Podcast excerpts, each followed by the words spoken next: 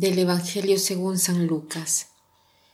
En aquel tiempo Jesús dijo a sus apóstoles, ¿quién de ustedes si tiene un siervo que labra la tierra o pastorea los rebaños, le dice cuando regresa del campo, entra enseguida y ponte a comer? ¿No le dirá más bien, prepárame de comer y disponte a servirme para que yo coma y beba?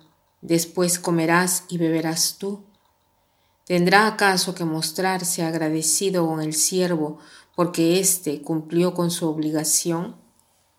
Así también ustedes, cuando hayan cumplido todo lo que se les mandó, digan, no somos más que siervos, solo hemos hecho lo que teníamos que hacer. Yo me imagino a este siervo que viene del campo, cansado, tal vez sudado, con hambre, y después se tiene que poner a cocinar, a trabajar todavía más. Pero esto no viene considerado como una cosa más, sino como una cosa que eh, se le ha pedido de hacer, que está dentro de los deberes que tiene que hacer. Jesús dice que después de haber hecho todo lo que se nos ha ordenado, debemos decir que somos inútiles, que no producimos ningún bien. ¿Por qué? Porque hemos hecho solo lo que era nuestra obligación.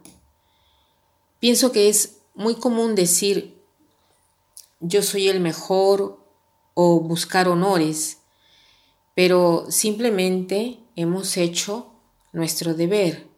Por ejemplo, si alguien llega puntual a una reunión, se siente muy orgulloso, pero es un deber llegar puntual.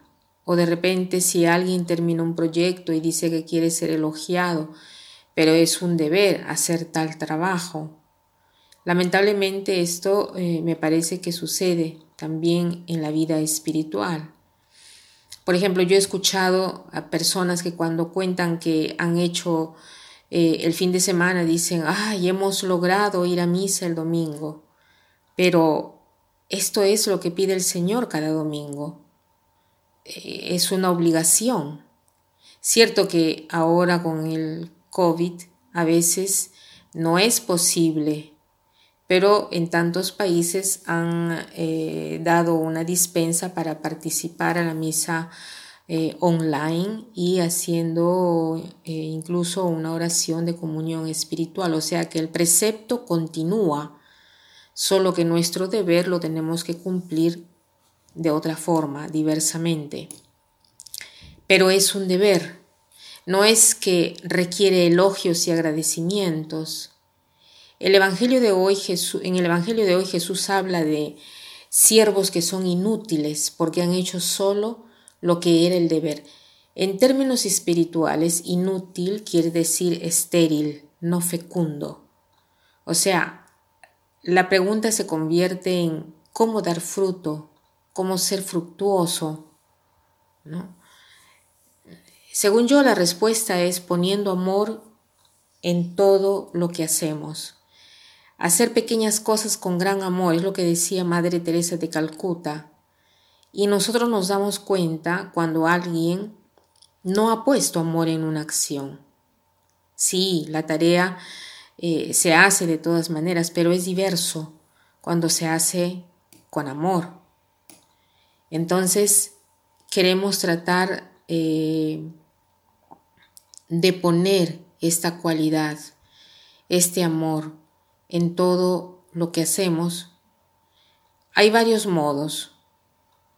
Podemos poner amor en algo que tenemos que hacer o podemos hacer una cosa más que no debemos hacer pero dejando que sea inspirado por el amor.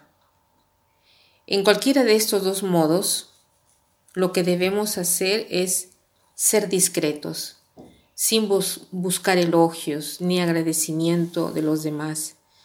Si llegan, es un don más, pero tratemos de hacer las cosas con amor, porque el amor es excesivo, nos empuja a hacer cosas grandes y es este el amor que debe guiar nuestras acciones. a los estudiantes, por ejemplo, ¿no? Estudiar más de lo que se nos ha pedido, no solamente realizar las tareas dejadas en la escuela, sino estudiar más de lo que se nos ha pedido que estudiemos un poco más, un poco más, ¿no? Tratemos eh, de ver nuestros deberes con la finalidad de dar fruto, de ser fructuosos y ver también cuáles son eh, nuestros deberes delante del Señor. Depende, claro, de nuestro estado de vida, ya sea como esposos, ya sea como solteros, ya sea como religiosos.